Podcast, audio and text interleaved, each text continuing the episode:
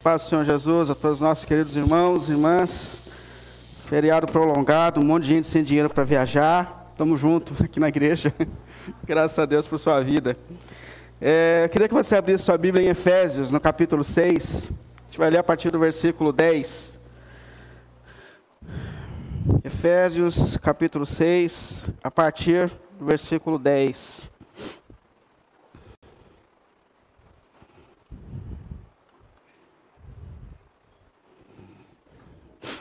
Efésios 6, a partir do versículo 10. Finalmente, fortaleçam-se no Senhor e no seu forte poder. Vistam toda a armadura de Deus, para poderem ficar firmes contra as ciladas do diabo. Pois a nossa luta não é contra as pessoas, mas contra os poderes e autoridades contra os dominadores desse mundo de trevas, contra as forças espirituais do mal nas regiões celestiais. Por isso, vistam toda a armadura de Deus, para que possam resistir o dia mal e permanecer inabaláveis depois de terem feito tudo. Assim, mantenham-se firmes, cingindo-se com o cinto da verdade, vestindo a couraça da justiça e tendo os pés calçados com a prontidão do evangelho da paz. Além disso, usem o escudo da fé, com a qual vocês poderão apagar todas as setas inflamadas do maligno. Usem o capacete da salvação e a espada do espírito, que é a palavra de Deus. E orem no espírito em todas as ocasiões, com toda oração e súplica. Tendo isso em mente, estejam atentos e perseverem na oração por todos os santos. Orem por mim, orem também por mim, para que, quando eu falar, seja me dada a mensagem, a fim de que, destemidamente, tome conhecimento, torne conhecido o ministério do Evangelho, pelo qual sou embaixador e preso em correntes. Orem para que, permanecendo nele, eu fale com coragem, como me cumpre, como me cumpre fazer. Amém? Diante da palavra de Deus, queria te chamar à oração. Santo Deus e Pai, pelo nome do Senhor Jesus, Senhor, mais uma vez nós nos colocamos aqui em oração diante de Ti, Senhor. Mais uma vez, Senhor, nós intercedemos por esse momento onde a Sua palavra é ministrada, Deus. Encontre aqui os nossos corações e as nossas mentes diante de Ti.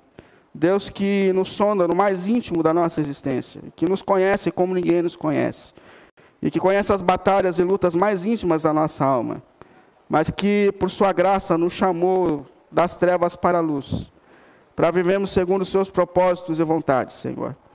Porém, nós estamos atentos a uma luta tremenda que se estabelece em torno de cada um de nós, para que os Seus propósitos não se cumpram na nossa vida.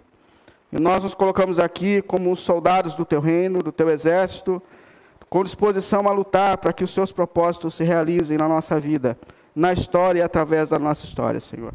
Por isso, vem nos dirigir, vem nos instruir, vem nos falar, vem nos colocar em pé, para que nós vivamos uma vida para a glória e para louvor do Teu nome, Senhor. Assim eu oro, pelo nome santo do nosso Senhor Jesus. Amém. Amém. Pode sentar, por favor.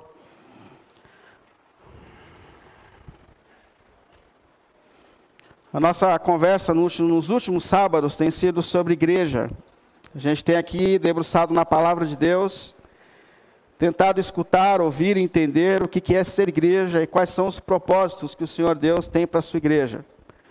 Nós vimos que a igreja, acima de tudo, é esse conjunto de pessoas que se reúnem em torno da pessoa de Jesus Cristo, são chamados de discípulos e discípulas de Jesus na história, que entenderam aquilo que Jesus fez na cruz para a nossa redenção e que agora são levantadas por Deus para viver uma vida para a glória do Deus Redentor. Igreja, então, é esse corpo, essa assembleia de pessoas que se reúnem em torno de Jesus Cristo, que entenderam o que Cristo fez na cruz, mas que são levantadas agora para viver uma vida para a glória e para louvor dele. E nós vimos que entre os propósitos que o Senhor Deus tem para a sua igreja, está a maturidade e a transformação. Nós somos despertados para uma nova vida. Nós nascemos de novo em Cristo. Porém, o propósito de Deus não é que a gente engatinhe para o resto da vida. mas que essa regeneração seja um processo poderoso de Deus nas nossas vidas para a transformação da nossa história. Então Deus tem um propósito para você. Se você entregou a tua vida a Cristo, Deus tem um propósito para você. E o propósito de Deus é te tornar mais parecido com Cristo a cada dia da sua vida. Esse é o propósito que tem. E, além disso, nós vimos também que o caminho para que essa transformação aconteça nas nossas vidas é a palavra de Deus. É a palavra de Deus, essa espada que atravessa o íntimo do ser humano, que desconstrói a nossa natureza pautada no prazer da carne, alinhada pelos propósitos do mundo é, é, pela palavra que Deus confronta os nossos pensamentos, a nossa maneira de viver, a nossa entrega ao pecado. É pela palavra que Deus mostra o caminho que nós devemos viver, o caminho que nós devemos seguir a partir de então. Então, a igreja é um lugar como de pessoas chamadas à transformação, mas alinhadas pelo ensino da palavra de Deus. Eu tenho um propósito que a nossa comunidade, com a ajuda de Deus, do Espírito Santo, seja uma comunidade centrada na pregação do Evangelho, que transforma, que amadurece, que alinha a nossa vida e a nossa história. E hoje eu queria falar sobre um dos assuntos mais tensos e intensos da vida espiritual, que é a batalha espiritual que nós enfrentamos diante de tudo que a gente tem vivido. Eu não sei se você vive consciente dessa luta que você está enfrentando. Mas houve uma luta tremenda nessa semana sobre a tua vida, sobre o teu ânimo, sobre a tua alegria, sobre a tua família, sobre o teu casamento. Há uma realidade em que se pudessem abrir as cortinas espirituais agora, agora, nós veríamos que há uma luta espiritual em torno de tudo que a gente está vivendo aqui agora. Há uma luta em torno desse culto. Há uma luta pela sua mente, há uma luta pelo seu ânimo, há uma luta pelo seu coração, há uma luta intensa no livro do Apocalipse, que é descortinar, revelar, Deus abriu o véu das coisas espirituais e João ficou assustado quando viu a dimensão das coisas espirituais que nos cercam a cada segundo e a cada minuto. E nós estamos envolvidos nessa luta. A igreja de Jesus Cristo, todos nós, estamos envolvidos numa luta terça, intensa e sem cantos neutros. E nós precisamos nos posicionar diante dessa batalha que nos cerca de maneira intensa e tremenda. Eu queria olhar aqui hoje como esse texto ensina a igreja, que é uma comunidade que está em luta, que está em batalha, se posiciona diante desse campo de guerra no qual nós estamos envolvidos. Alguns caminhos para que a gente entenda as lutas que nos cercam. E para que a gente, acima de tudo, fique em pé diante dessa batalha para caminhar para a glória de Deus e para viver para a glória de Deus. Caminhos que Deus nos dá. Primeira coisa, é entender com quem nós estamos lutando. É, quais, são, quais são as nossas reais lutas? Ou quais são os nossos reais inimigos na vida? É, se você olhar de novo o texto, os versículos 11 e 12, diz assim: Vistam toda a armadura de Deus para poderem ficar firmes contra as ciladas do diabo. E ele continua, ele fala assim: Pois a sua luta não é contra pessoas. Olha a importância disso. Mas é contra poderes e autoridades espirituais, contra dominadores deste mundo de trevas, contra as forças espirituais do mal nas regiões celestiais. Olha a intensidade, a profundidade do que Deus está dizendo aqui. Primeiro, a nossa luta não é contra seres humanos. E talvez a gente tenha, por vezes, se posicionado assim na vida. O problema da minha vida é um chefe insuportável. Alguém que resolveu me perseguir no ambiente de trabalho. O problema da minha vida, no momento, é minha esposa, é o meu marido, é o meu filho. O problema da minha vida é o meu amigo. O problema da minha vida é um, é um irmão da igreja que me persegue há anos. Tudo que eu falo, ele se levanta, ele se opõe. Não, o problema da minha vida está. Não, não. E olha que Paulo tinha tudo para dizer que o problema na vida dele são pessoas, porque Paulo foi acusado por pessoas injustamente. Paulo foi condenado por pessoas injustamente. Paulo está preso por pessoas e provavelmente acorrentado a um soldado romano. É, se tem um sujeito que podia falar assim, a minha vida ela é, foi destruída por causa de pessoas, pessoas que me fizeram mal. Não, não. O apóstolo Paulo se levanta por Deus e diz assim: não, não, a minha luta não é contra as pessoas. Contra quem então nós estamos lutando? Ele está dizendo. E ele fala assim: a luta de vocês é contra o diabo. Parece espiritual demais, né, para mim falar umas coisas, mas é verdade. A luta que a gente tem é contra o diabo. Ele continua dizendo assim: contra as ciladas do diabo. A luta é contra os poderes e autoridades espirituais. A luta que nós enfrentamos é contra os dominadores desse mundo de trevas. A luta é contra as forças espirituais nas regiões espirituais, os celestiais. Deixa muito claro, nós estamos em luta tremenda contra os poderes das trevas contra o Satanás. E detalhe, esse reino das trevas, segundo o apóstolo Paulo, é organizado. Ele falou do demônio, que é o pai das forças do mal. Ele fala de poderes e autoridades que trabalham um pouquinho abaixo ali, é, na organização do negócio. Ele fala sobre dominadores desse mundo de trevas, seres que dominam esse ambiente de trevas. E ele fala até das forças espirituais do mal, talvez aqueles que façam esse trabalho direto mesmo. De, de assim, é, é um império organizado. Isso aqui faz a gente ficar atento, porque, infelizmente, a gente sabe que a maioria da vida espiritual dos crentes dos nossos dias, ela é desorganizada. Não há tempo de oração, não há tempo de Bíblia, dificilmente tem tempo para a igreja. E a gente está lutando contra um império, um exército que é organizado, que tem estratégias, que tem meios de ataque, que está em pé olhando os nossos vacilos, as nossas brechas. O, ele sabe tudo. Mas a primeira coisa que a gente precisa perceber com quem nós estamos lutando? lutando? Eu digo mais uma vez, a nossa luta é espiritual acima de tudo. Que há uma luta tremenda sobre o seu ânimo, sobre a sua vida, sobre a sua alegria, sobre o fato de que você vai ou vai continuar seguindo a Cristo, sobre a sua família, sobre os propósitos de Deus na tua vida. Há uma luta intensa, intensa acontecendo. Eu acho que a segunda questão que vem é, aonde que acontece essa luta? Né? Onde ele briga com nós? Qual que é o campo de batalha que ele tem para derrubar a gente, ou para a gente ficar em pé? E quando você olha essa, essa carta, você vê que lá no versículo 10 tem uma primeira expressão que é extremamente importante. Ele fala assim: finalmente. Isso é, diante de tudo que eu já disse a vocês, agora eu vou falar sobre a luta espiritual para viver isso. Mas finalmente é, tem contexto. É, depois de tudo que eu já disse para vocês, e o que, que, o apóstolo Paulo disse na carta aos Efésios? Primeiro, primeira parte, os três primeiros capítulos. Ele fala sobre a graça que alcançou a nossa vida, os privilégios que nós temos em Jesus Cristo que nós fomos alcançados pela graça de Deus, que nós fomos reconciliados pela cruz, que Deus, apesar de nós, decidiu nos amar, decidiu nos salvar pela graça, que mesmo sendo pecadores, Deus quis te chamar para ser filho, filha dele, e que Ele te resgatou do império das trevas, que Ele trouxe você para o reino da luz e que isso é graça de Deus. É a primeira coisa que ele fez, fala para a gente. Tem os primeiros três capítulos. Mas a partir do capítulo 4, o apóstolo Paulo começa a falar sobre como devem viver os que foram redimidos pela cruz. Eu falo, Deus te salvou, mas peraí, Deus tem projeto para a tua vida. E é aí que acontece a nossa luta. É aí o campo de batalha, porque ele fala assim: olha, porque qual é o propósito de Deus para a igreja? União. Amem-se. Porque vocês foram reconciliados assim, mas vocês foram reconciliados assim também. Então Deus tem um propósito para a igreja, que essa seja uma comunidade de amor. Esse é um propósito de Deus. Esse é um propósito de Deus. Que nós nos amemos. Você quer ver o, o diabo ganhar lugar na, entre nós? É a gente falando mal de gente. É a gente sair daqui para sentar na mesa para falar mal do outro. Porque crente dobra o joelho e intercede. Não é isso? Esse é um propósito. Propósito de Deus para a igreja que nós amadureçamos.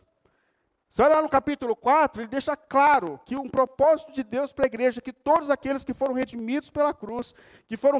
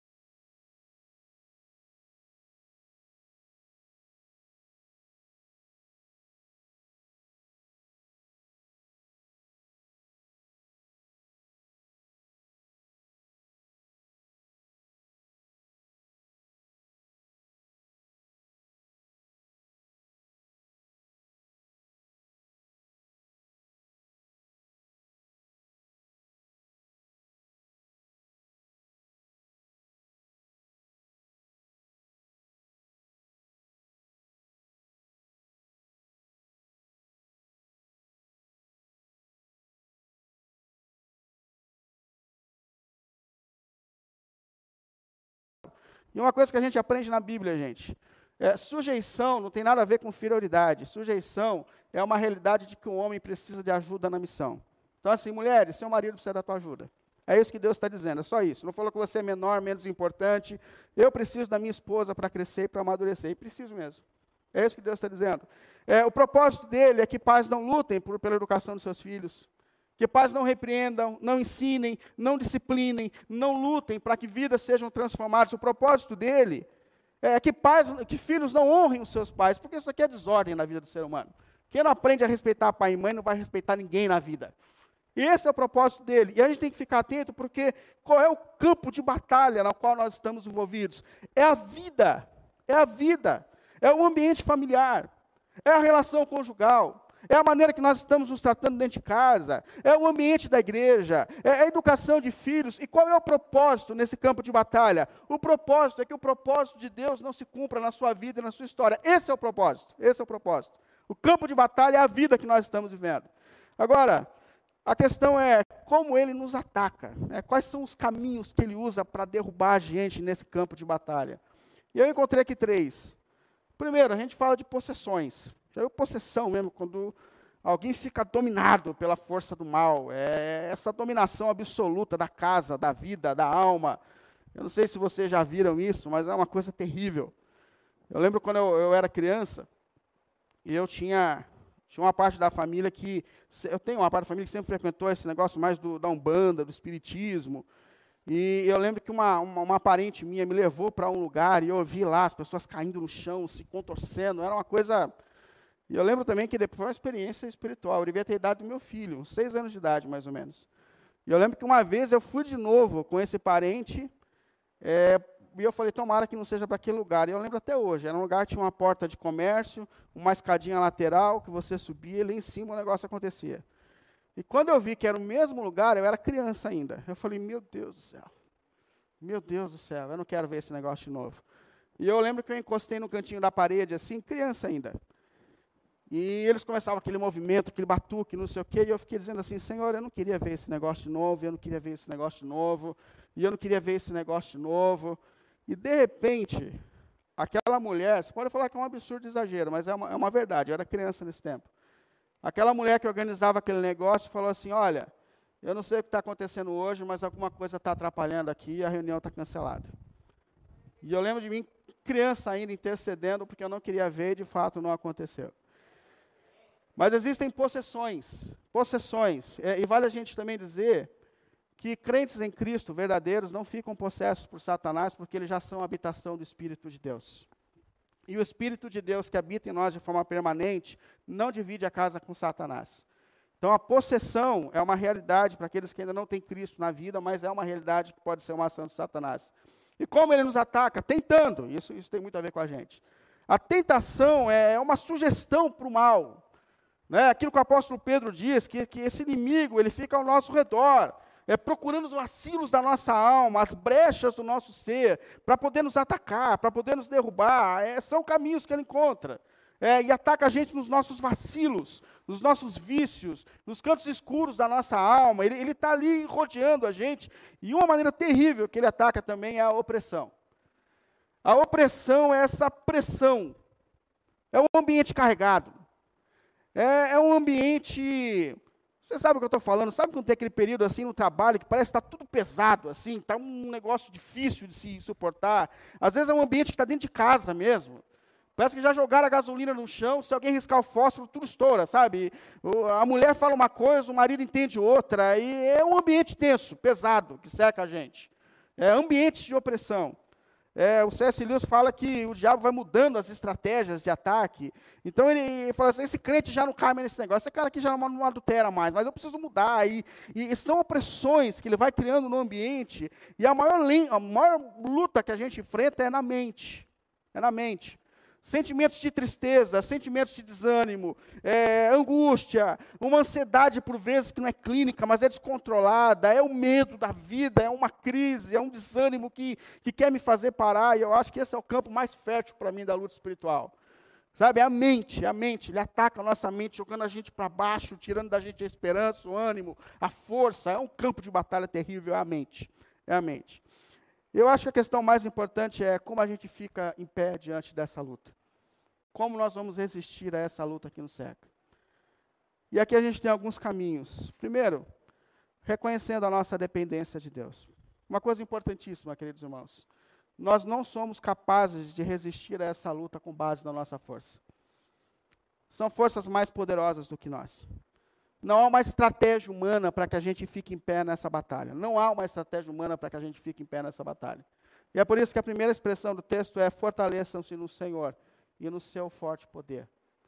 Fortaleçam-se no Senhor e no seu forte poder. O Senhor é Deus. O Senhor está sobre todas as forças do mal. Há um único Deus sobre todas as coisas. E Ele reina sobre tudo e Ele reina sobre todos. E não existe nenhum movimento de forças do mal sem a permissão dEle, porque Ele é Senhor absoluto sobre tudo e sobre todas as coisas. Então se fortaleça no Senhor. Se fortaleça no Senhor.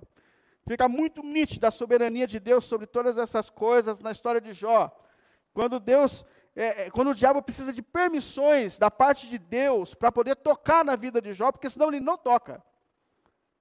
E é Deus que vai liberando, fala, agora você vai tocar aqui, agora você toca ali, e agora você vai ser tocado aqui, mas Deus é soberano e é o único capaz de deixar a gente em pé diante das lutas intensas e tremendas que nos cercam.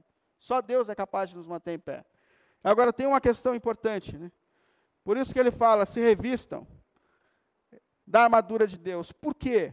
Porque Deus, na sua soberania, pode permitir dias maus para a gente. Se você olhar aqui de novo no texto, no capítulo 13, ele fala assim: Por isso, se vistam de toda a armadura de Deus, para que você possa resistir o dia mau. Porque existem dias que são maus. Deus pode permitir, em alguns momentos da nossa vida e da nossa existência, dias difíceis, dias maus, é, eu lembro de Pedro, quando Deus chegou para Pedro e falou assim: Olha, Satanás pediu para peneirar você, Pedro. E eu fico imaginando como que peneira um homem, né, adulto, ia colocar ele na peneira e apertar ele para que a fé dele saia do outro lado. Satanás pediu para você, para peneirar você. E a resposta de Jesus diante disso é: Mas eu intercedi por você, Pedro. Eu intercedi para que você não desfaleça. Não para que você não seja tentado, mas para que você não desfaleça. Porque passar por processos difíceis fazem, faz parte dos nossos processos de amadurecimento. Então resistam. Por quê? Porque Deus pode permitir dias maus na nossa vida. Pode. E todos nós temos dias maus, todos nós temos dias maus. Mas a primeira lição, como resistir a essas lutas? Fortaleçam-se no Senhor e no seu poder. Só o Senhor é capaz de te deixar em pé na luta. As lutas que nos cercam, as forças que nos cercam são maiores do que a nossa capacidade de resistência. Segundo lugar, ele fala: se revista da armadura de Deus. É, se você continuar aqui a partir do versículo de 14, ele diz assim: assim, mantenham-se firmes cingindo-se com o cinto da verdade, vestindo a coraça da justiça, tendo os pés calçados com a prontidão do evangelho da paz. Além disso, usem o escudo da fé, com a qual vocês poderão apagar todas as setas inflamadas do maligno. Usem o capacete da salvação e a espada do Espírito, que é a palavra de Deus. Cada parte dessa armadura são traços da natureza do Cristo vencedor. Paulo provavelmente estava preso a um soldado romano, e ele começa a olhar para aquela farda do soldado e falar assim: bom, aqui eu tenho uma maneira de ficar em pé numa luta e de entender como se posiciona diante do campo de guerra. Aí ele fala: como que a gente fica em pé nesse negócio? Primeiro, coloque o cinto da verdade. A verdade é Cristo. A verdade é a palavra de Jesus Cristo. Se revista na verdade. Mas, além disso, é um revestimento na maneira de viver. É, viva a verdade em todos os cantos da sua vida e da sua existência. Não é à toa que o diabo é chamado do príncipe das trevas, porque ele atua nos cantos escuros da alma humana. Ele atua onde ninguém pode ver. E Deus fala: você quer viver, vencer essas forças do mal?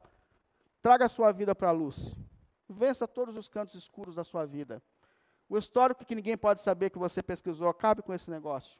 Vença essas portas. O que você faz que ninguém sabe, pode saber que você faz. Vença o inimigo rompendo com todos os cantos escuros da sua alma. Isso é um caminho, revista-se da verdade. Coloque a coraça da justiça. A justiça é, acima de tudo, a justiça de Cristo por nós na cruz. Olha, existem acusações que nos cercam, mas nós só fomos justificados pelo sangue de Cristo na cruz. se revista dessa certeza de que você já foi declarado justo diante de Deus, mas ao mesmo tempo lute para viver uma vida justa. A partir do momento que a gente entende o quanto a justiça é algo importante para Deus, Deus está dizendo: lute para viver uma vida justa, alinhada aos propósitos de Deus, à vontade de Deus. Ele fala mais: calce os seus pés com o evangelho da paz. É andar calçado, pautado pelo evangelho, nesse campo de guerra, é um caminho para que a gente fique, fique em pé em meio a tudo isso que a gente está vivendo.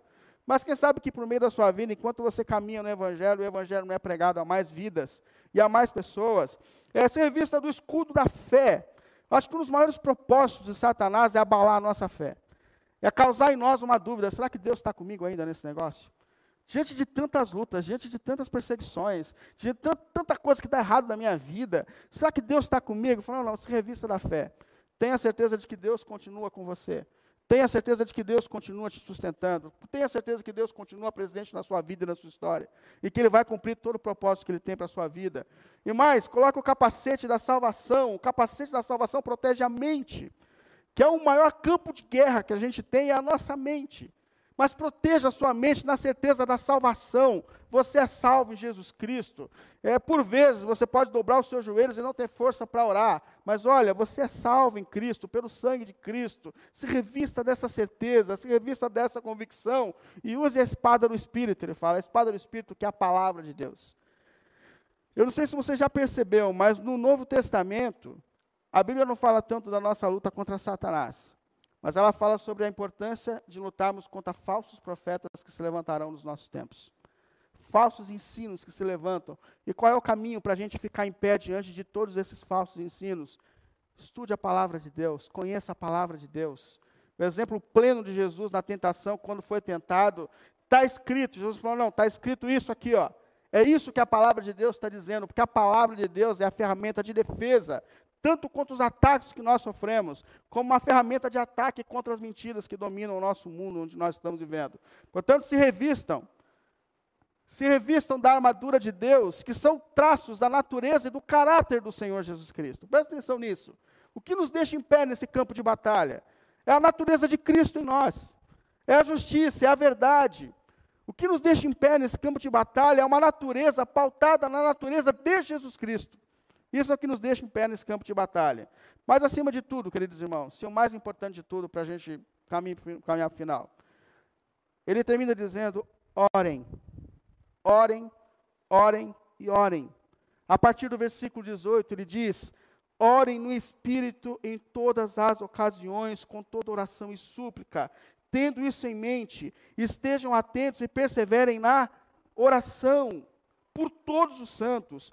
Orem também por mim, para que quando eu falar, me seja dada a mensagem, a fim de que destemidamente tome conhecimento do ministério do Evangelho.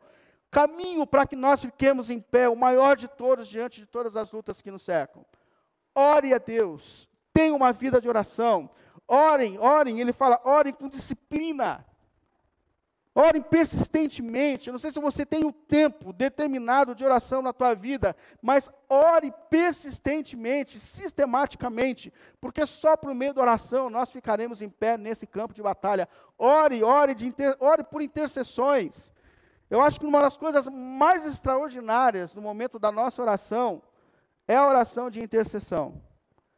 Porque eu acho que nos momentos mais profundos da minha vida de oração, Há um tempo que eu preciso muito pedir para Deus me deixar em pé nessa luta.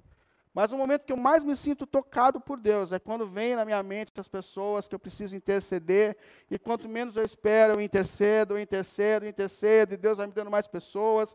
E enquanto eu intercedo, eu percebo que Deus me toca intensa e profundamente, e Deus está dizendo: orem, interceda, interceda por sua igreja, interceda por seus filhos, interceda por você mesmo, interceda pelo teu casamento, interceda para Deus te dar, deixar em pé nessa caminhada espiritual, interceda para que essa força que só o Senhor é capaz de dar, revista a sua vida no campo de batalha, orem, orem, orem, orem, orem, porque só assim Deus nos deixará em pé, será capaz de deixar em pé nesse campo tenso intenso de batalha, no qual nós estamos envolvidos.